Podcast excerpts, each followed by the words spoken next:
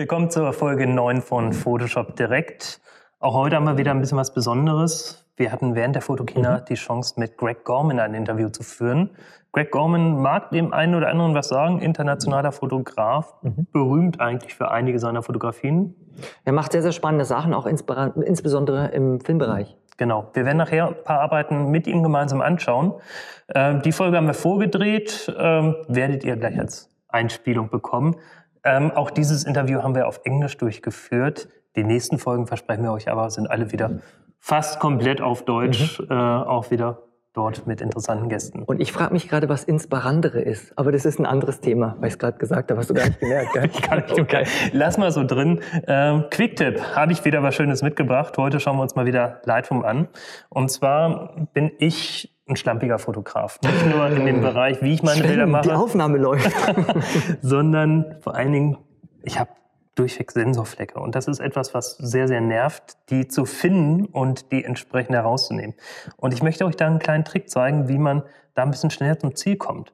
Äh, ich gehe jetzt einfach mal in den Entwicklungsmodus, gehe hier entsprechend auf meine Gradationskurve und habe sie mir hier umgestellt in eine Punktkurve. Jetzt habe ich wieder zurückgestellt. In eine Punktkurve habe ich sie mir mhm. gestellt. Ich mache mir einfach hier mal ein ganz fieses S rein. Das heißt, indem ich hier entsprechend so einen schönen knackigen Verlauf sehe und dazu ziehe ich hier noch ein bisschen die Belichtung hoch. Mhm. Und schon sehe ich hier sehr, sehr deutlich, wo die Flecke sich im Bild verstecken. Ich habe mich schon gefragt, das ist ein interessanter genau. Look.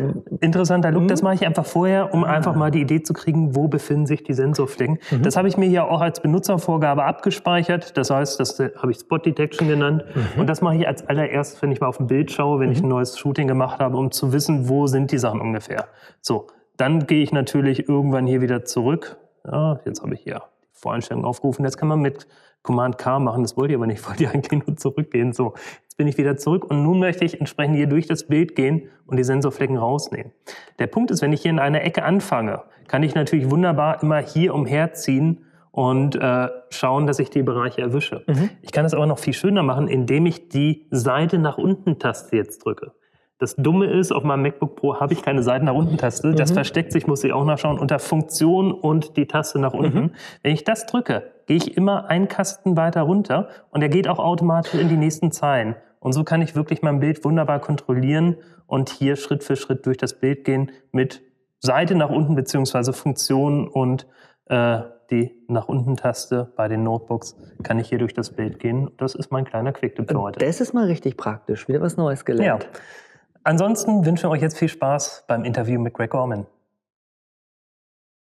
So, wir sitzen noch in unserem Photoshop Direktstudio, welches während der Fotokina äh, komplett vermietet wurde an Sunbounce und das bringt auch für uns einen riesen Vorteil. Sunbounce hat sehr namhafte Fotografen eingeladen hier nach Köln für die Fotokina, für Workshops und einen dieser Fotografen, mein persönlicher Held und mein Idol, den haben wir hier tatsächlich auf dem Sofa. Wir dürfen begrüßen Greg It's a pleasure and honor to have you here on our Photoshop Direct sofa.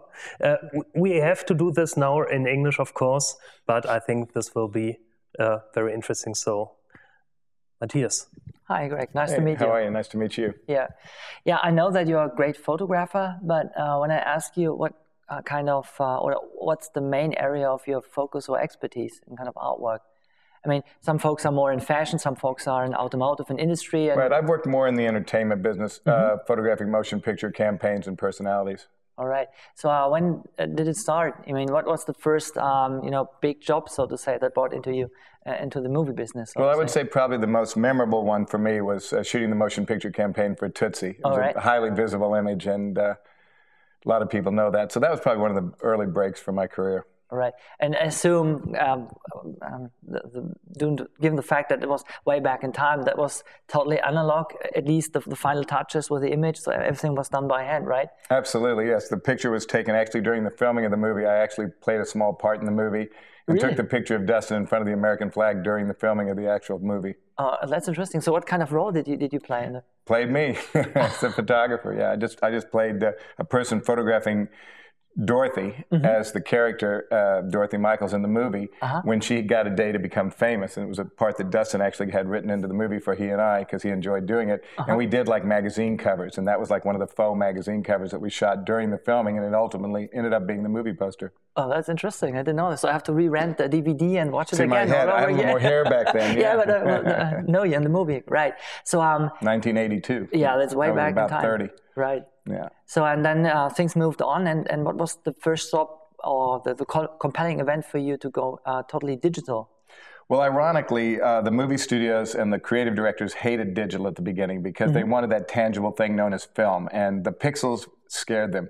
But the first movie poster that I actually shot, where I shot partially film and partially digital, and the final capture actually that was used for the poster was digital, was Johnny Depp for the Pirates of the Caribbean. All right, that's interesting. Um, so um, next big question is, um, would you like to share some of the artworks with us? Sure. have a- a Take a look look? at some things. Yeah, right. Yeah, let's bring up some pictures. So maybe we should start and, and have a look at, uh, like we talked about, Tootsie, maybe, right, huh? right, maybe, because that was one of the big starting points for you. Ah, there we go.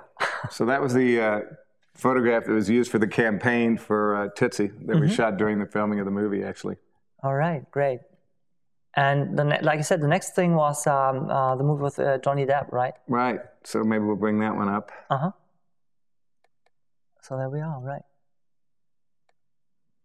Right. So it's pretty amazing because uh, the detail, uh, the spontaneity that digital Mm-hmm. offers that uh, film never offered. You get the quality of a medium format capture with the spontaneity of a 35 millimeter camera. That's one of the things working with Canon that's Mm-hmm. been great for me. Right. I mean, like we talked before, uh, that's a question uh, Sven brought up. Um, when you do these kind of portraits or, or shootings, do you have also the movie poster already in your mind, or is it uh, something that you do afterwards? Rarely. Once in a while, if you really have an amazing creative director, they have that focus. But generally, what happens is the talent come into the studio, like Johnny and, and the crew, all the people from Pirates came into my studio in LA, and I made classic portraits. And then later, they were composited and put together how the uh, studio saw fit with the different creative teams. All right. I've seen you have some other st- uh, quite interesting stuff in there. So that's Yeah, we can look at um, a couple of other pictures. Uh, here's a nice portrait of Penelope Cruz, which was actually shot for a fragrance campaign. This is a very low res version of this file, but this actually ended up being about 60 feet high on the side of a building in Japan for, I I think it was for a fragrance. It might have, it might have been a makeup campaign. I'm not, I don't remember. It was quite a few years ago. so. So uh, how large was uh, the original file size? The original file size was from the Canon EOS 1DS, so it really wasn't that big. At that point, it was a 16-bit file. It was maybe, uh, gosh, you know, this one's only 12 megs. It's a low-res file, but I would say it was maybe, you know, 50 megs back then, you know, in and 16-bit. they- It wasn't huge because uh, it was still one of the earlier versions of the cameras, but it was sufficient for what we had to use it for. Right. Um, this is kind of a fun picture. Where, where do you want to Michael go? Jackson, yeah. Yeah. Michael Jackson was a great subject. He was someone that always, when we would uh, that's pretty scary. do, that's actually one of his pet tarantulas after it had shed its skin. And Michael and I always would discuss our shoots prior to uh, making any pictures. And he was great. We, he Mm-hmm. was like an art director. We, would- he would call me. We'd talk for a couple hours about what we're going to do the day we're going to shoot. So when he came in, I was totally prepared. Oh, that's interesting. So this is a real live shot, right? He had No, this is actually the skin of one of his tarantulas. They actually shed their skin, Oh, right, it just looks like like a a real thing. Well, it's, it is real in one respect. It's the skin of, the, of one of the tarantulas, and we actually just taped it to his head. yeah, but it's pretty pretty Pretty- scary. pretty pretty scary.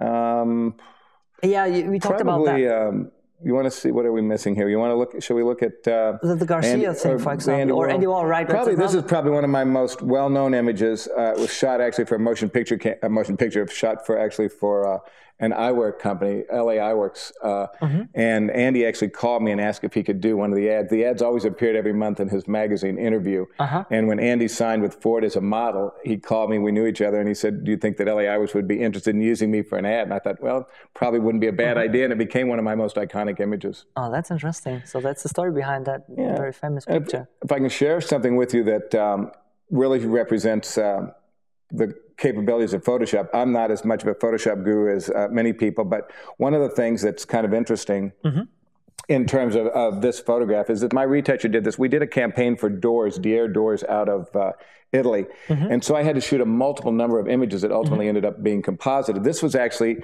the background, and because the background had to be out of focus, with the when you have a dominant foreground. I Mm-hmm. shot these this way. Then the next thing we did is I actually shot Andy Garcia, who was the talent for this, in just a framework of a of a doorway, not the one Mm-hmm. ultimately used for the campaign.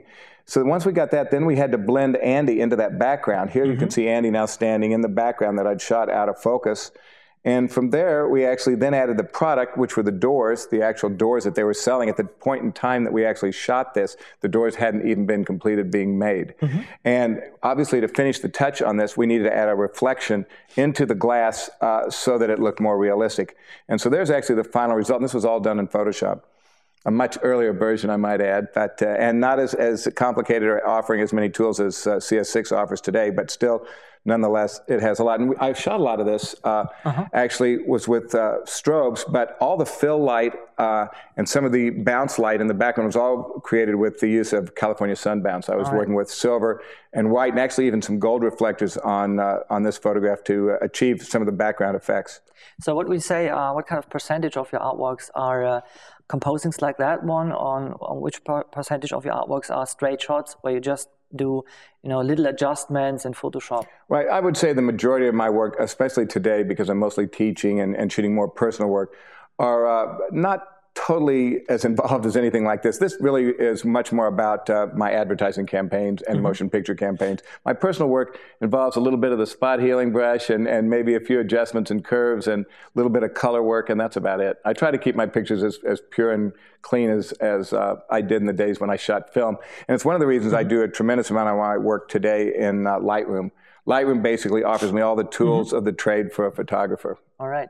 So uh, if I did, did get you right, is that that uh, in those days or today you do more trainings than than doing uh, artworks or, or doing? Sh- Yeah, I kind of lost my passion for the movie business. I did it for 40 years, and uh, today my real interest is in sharing the knowledge that I gained for all the time during my career. And so I spend a great deal of time teaching workshops, teaching people basically how to see light and interpret light. Uh, and I do a lot of that with the use of uh, reflectors and silks because I shoot more natural light stuff today. I've done so much work in my career as a studio photographer to be able to get outside and work with the uh, light modifiers like a, a company like California Sunbounce, which is the company I love working with, uh, create, um, working both with silver reflectors, white reflectors. I actually work a lot with blacks to subtract light.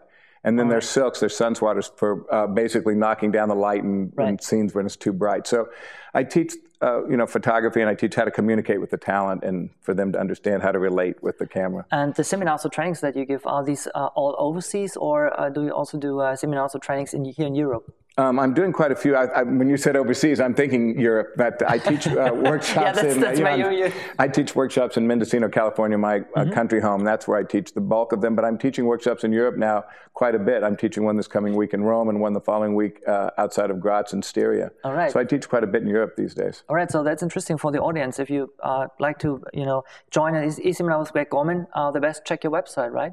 Yeah, just go into gormanphotography.com and uh, gormanworkshops.com for the workshops. Absolutely. All all right, Greg. So uh, one of the questions that we always ask um, um, the guests that we have here in the show is, would you like to share some some special technique with our audience? Sure. Sure. I mean, I can show you uh, kind of how I do my black and white conversions, um, which might be interesting to some people. Um, let's just see if we can find an image that might be interesting. Um, one of the things for me is most of my conversions I've done. That's by the way Sharon Stone, right? That's Sharon Stone. This was Okay. for uh, also an advertising campaign, but I thought this was an interesting one to do a conversion on because Mm-hmm. of the tonality. There's an awful lot of midtones. So my black and white conversion is basically a toned color conversion. Mm-hmm. So we'll just kind of walk through this kind of quickly. We'll go image mode, lab color. We're going to basically click on the lightness channel because we really are going to basically build a contrast mask. Mm-hmm. When now we've selected that, we're going to come up here under image mode, grayscale, discard the color channels, command click on the lightness channel, selecting the highlights. My conversion is basically a t- color conversion toning the shadow. So we're going to go select, inverse, and now we've got our mask built. We're going to come back here. We're going to go image, uh, mode, RGB color. We're going to load a solid color adjustment layer. And we're going to just choose black, but you can actually choose any color if you want to do like a duotone, but we'll just keep this simple for now. We'll change our blending mode to multiply since we only want to really affect the shadows, not the highlights. We'll reduce our opacity down to about, uh, we normally would reduce it down to about 30%, but this is a little bit lighter image, so we'll stay up a little bit higher. Mm-hmm. And now I might add a curves layer if I want to come in later and do any final adjustments. And now we'll add an empty layer on the top. And holding down the Option key, we're going to come up here and go Merge Visible. That's going to bring all the layers to the top so that I still have everything. It's kind of like a layer stack, but it's more like a layer mm-hmm. composition. Mm-hmm. And we've now got everything on the top. What I want to share now is something that's wonderful in Lightroom 4. It was in the previous version, it didn't work so well. It works great in Lightroom 4, which is what people know in Lightroom is clarity. So I think this is interesting for people to see. I'm going to change my blending mode here to overlay. Reduce my opacity roughly to 30%. I'm going to come up here under Filter Other High Pass, which basically will uh, acknowledge the light and dark pixels, uh, which basically builds your contrast. I'm going to set it inordinately high at about 50. Mm-hmm. Say OK. And now I'm going to work in a very powerful tool in Photoshop known as Layer Styles. By double clicking on this, I'm going to come down here to my underlying layer, bring this into about 70, roughly. Holding down the Option key, I'll split that slider to about 50. So that's saying below 50, let's not touch my file. I'll leave it alone between 50 and 70 roughly. Let's feather that in. And now let's bring from the highlight in, let's come into about 185. Holding down the Option key, let's split that out to about 205. So that's basically saying that between 0 and 50, don't touch my file. 50 mm-hmm. to 70, fade it in. 70 to 185, which is basically my midtones. Let's apply this effect, and then let's feather it back out and then leave it alone mm-hmm. to not uh, bother our highlights. So this is basically a midtone contrast, and if you basically turn this on and off, you can mm-hmm. see that I'm really not affecting my highlights or my shadows, but really my midtones. And uh, if you really want to get a full effect of how this works, and this is basically what clarity is, if I goose, let's say, by turning this back on, mm-hmm. if I goose up my opacity just so the audience that's watching this can see this, you can see I'm really punching mm-hmm. up the highlight, the right. midtones, not the uh, the shadows yep. or the highlights. And so that's nice. kind of how I do it. Today, if you're shooting, and now when I'm doing more street photography today, where I'm out in the field, my black and white conversion, which is better for my studio work, doesn't serve me as well as working in Lightroom. I have so many more opportunities to basically yeah. be able to make a better black and white conversion working in all the different mm-hmm. color channels in mm-hmm. Lightroom. It's amazing. Seeing Sharon Stone there, uh, do you still do uh, celebrities or did you totally I do, I do, but uh, you know, more personal things and for friends, good buddies that mm-hmm. I work with, people I work with, you know, throughout my career, I still work with, but I'm kind of not doing as much of the movie work. I'm teaching mostly and lecturing. All right. Okay, yeah. Greg, thanks for your time. That was very, very interesting, especially seeing, especially seeing all the kind of uh, artworks that you um, did throughout the years, especially in the movies. And that was some sort of quite interesting techniques that you have there. Great. thanks. Yeah. So thank you very much. Very nice to meet you and thanks Greg, for the time. Also, thanks, from my side. It was really inspiring. Thank you. Ich hoffe, euch hat auch dieses kleine Special gefallen, was wir hier zu Fotokina gedreht haben. Schickt uns gerne euer Feedback an photoshopdirect.adobe.com oder schaut auf unserem Blog für weitere Informationen. Der kreative Tellerrand ex extreme Integration, da bin ich jetzt gespannt. Was ist extreme Integration bei dir? Ja, was ich vorbereitet habe, ist, ich habe verschiedene Sachen, die wir in den einzelnen Episoden gesehen haben, hier einfach mal in einer Datei verbacken. Und die Idee ist dahinter, dass man wirklich schnell und flexibel Änderungen von Auftraggebern oder dem Art Director durchführen kann. Gucken wir es uns einfach mal an. Hier haben wir eben so einen Porträt-Shot. Schauen. Die junge Dame haben wir auch schon ein paar Mal verwendet. Nicht einmal, ich habe nachgeschaut. Einmal? Mhm. Okay. genau. So, was haben wir jetzt hier drinnen? Nun, zunächst einmal nichts Spektakuläres. Das heißt, wir haben eine Ebene, die über Gradationskurven und einer Verlaufsmaske hier, man sieht den Hintergrund abdunkelt, dann haben wir zum Beispiel hier eine Farbstimmung draufgelegt, um entsprechend Tonalität reinzubekommen. Spannend wird's dann hier unten, denn dort ist augenscheinlich der Porträt-Shot und man sieht, dass es entsprechend eben hier ein Smart-Objekt ist. Bevor wir uns die Änderungen, die jetzt hier drauf liegen, genauer angucken, zerlegen wir jetzt einfach mal dieses Smart Object, denn dann wird's nämlich spannend. Das heißt, ich mache hier einen Doppelklick und wir machen die erste Ebene auf des Smart Objects. Das heißt, man sieht eben entsprechend hier oben sehr schön, wenn man mal genauer schaut, das ist so die eigentliche Datei, aus der wir jetzt dieses Smart Object geöffnet haben. Und das ist sozusagen die erste Ebene Smart Object. So, was haben wir in der ersten Ebene hier reingebracht? Nun ganz einfach. Wir haben hier entsprechend ähm, eine Ebene drinnen. Das ist eine Sache, die wir auch schon gezeigt haben. Partielles Auffällen mit weichem Licht und so weiter. Ich glaube, das ist jetzt gerade ein wesentlicher Punkt, weil ganz am Anfang dachte ich immer, ein Smart Object wäre immer eine eingebettete RAW-Datei oder ähnliches. Nein, Smart nein, nein. Object kann auch mehrere Ebenen haben. Mhm. Ich kann auch eine komplette PSD-Datei als Smart Object einfügen. Stimmt, guter Punkt. Das habe ich jetzt einfach vorausgesetzt. Was ich natürlich hier gemacht habe, ist bei den einzelnen Stufen die Ebenen, die da drinnen sind, jeweils als Smart Objekt zusammengepackt. Und das ist sozusagen die erste Ebene. Wenn wir hier gucken, finden wir jetzt noch einmal dieses Mädel, praktisch das eigentliche Mädel, was wir vorhin schon mal gesehen haben, auch wieder als Smart-Objekt. Und hier haben wir zum Beispiel Korrekturen drauf. Das heißt, ich habe zum Beispiel, wenn man mal reinzoomt, hier den Hautton einfach ein bisschen matter gemacht. Das heißt, mhm. ich blende das mal aus. Das ist ein ganz normaler Filtereffekt, der hier drauf liegt. Aber um noch weiter zu gehen, können wir noch tiefer reingehen. Das heißt, ich mache das nochmal Jetzt haben wir wieder diese, dieses russische Puppen, dieses äh, genau, Babuschka. Genau. Oder wie, wie Matryoshka, glaube ich. Ja, ganz so. genau. Dieses Prinzip haben wir auf jeden Fall wieder. Genau. Das heißt, wir haben praktisch jetzt einen nach der anderen geöffnet und sind jetzt praktisch fast ganz unten angekommen in mhm. unserer Photoshop-Datei. Und man sieht, hier sind jetzt keine Ebenen drinnen, aber man erkennt auch wieder ein Smart Object, dass es eine RAW-Datei ist. Mhm. Und die öffne ich jetzt auch nochmal. Und jetzt sind wir sozusagen ganz unten in der Photoshop-Datei angekommen. Und der große Vorteil ist eben, dass ich mein Foto, so wie ich es aufgenommen habe, aus der Kamera hier als Ausgang, Ausgangspunkt reingepackt habe und kann jetzt hier ganz klassische RAW-Änderungen machen. Wie zum Beispiel, dass ich sage, okay, dieser Dreivierteltonbereich, den wollen wir einfach mal aufhellen. Das heißt, ich mache das mal, man sieht, die Zeichnung kommt. Ich sage, okay, es wird also jetzt direkt hier wieder in die RAW-Datei in das Smart Object reingerechnet. Das heißt, ich schließe hier oben so die erste Ebene, also baue dieses erste russische Püppchen zusammen, wenn du so willst. Wichtig ist auf Speichern, Speichern. zu gehen. Das wird nicht auf der Festplatte gespeichert, sondern In, innerhalb der großen PSD-Datei. Richtig, genau. So. Das heißt, die ist zu, wir sind eine Ebene höher und wir erkennen jetzt zum Beispiel, dass hier unten diese Dreivierteltöne einfach offener sind. Ja? Wir können vielleicht hier mal dieses Matter äh, machen wegmachen, dass wir einfach eben auch sehen, wie sich das weiter auswirkt. Das heißt, hier schließe ich so, sozusagen die nächste Ebene, weil vielleicht der Art Director will, dass trotzdem der Hautton äh, so eine Zeichnung haben soll. Und entsprechend sind wir auf der obersten Ebene angekommen. Und natürlich hier, das ist das, was ich vorhin meinte, haben wir auch mit Smart-Filtern gearbeitet. Was hast du denn mit dem Formgitter gemacht? Das interessiert dich jetzt. Ja, Formgitter nehme ich immer, um irgendwie perspektivisch Architektursachen oder so mhm. Sachen zu korrigieren und ähnliches. Genau. Was hast du hier bei dem Mädel damit gemacht? Ja, wichtig ist eben, weil das ist auch so ein kleiner Tipp, Formgitter wenden viele direkt an. Und du kannst natürlich das auch, indem du sagst, das Bild soll für Smart-Filter konvertiert werden und das Formgitter danach anwenden, jederzeit auf die Parameter zugreifen. Der Vorteil hier ist eben, wenn wir es mal ausmachen, sieht man, hat sie doch ein recht breites Gesicht, also jetzt als Geschmackssache, aber der Art Director wollte es schmaler haben. Und das haben wir hier mit einem Formgitter gemacht. Und dadurch, dass ich jetzt hier drauf klicke, komme ich direkt in den Modus rein und kann von Hand jederzeit wieder die ursprünglichen Parameter, man sieht es hier sehr schön, verändern und kann sozusagen die Punkte verschieben oder anders setzen, je nachdem, wie jetzt eben Kunde oder Art Director die Änderung hier haben will. Das heißt, anstatt destruktiv zu verflüssigen, mhm. gehst du hier gerade für, für Proportionen und so weiter über Formgitter. Ist genau. Spannend. Bestätige es mit okay.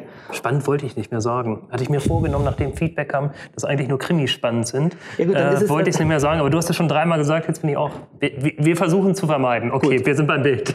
Dann, dann ist es interessant. Gut, das heißt also, der Takeaway hiervon ist, wenn man entsprechend diese einzelnen Korrekturstrecken, die man hat, oder auch bis hin runter zum Original Smart-Objekt, äh, zum Original RAW-Datei in den Smart-Objekt verpackt, bin ich extrem flexibel und kann komplett verlustfrei an jeder, an jeder Stelle anfassen und habe auch eine super aufgeräumte Datei. Probiert es einfach mal aus. Genau, Smart Objects, smartes Arbeiten. Mhm. Viel Spaß.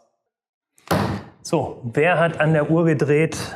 Unsere Folge ist schon wieder vorbei. Leider, ja. Ähm, nächste Woche geht es weiter mit, mit Robin, Robin, Preston. Preston. Genau. Robin Preston. Mhm. Bestimmt äh, super interessant, super spannend. Mhm. Nein. Schaltet wieder ein, schickt uns euer Feedback bitte an photoshopdirect.adobe.com, besucht unseren Blog und kauft die CSX-Produkte, dann können wir auch noch nächste Woche hier kraftvoll präsentieren. Bis dann. Denn es wird bestimmt interessant und spannend.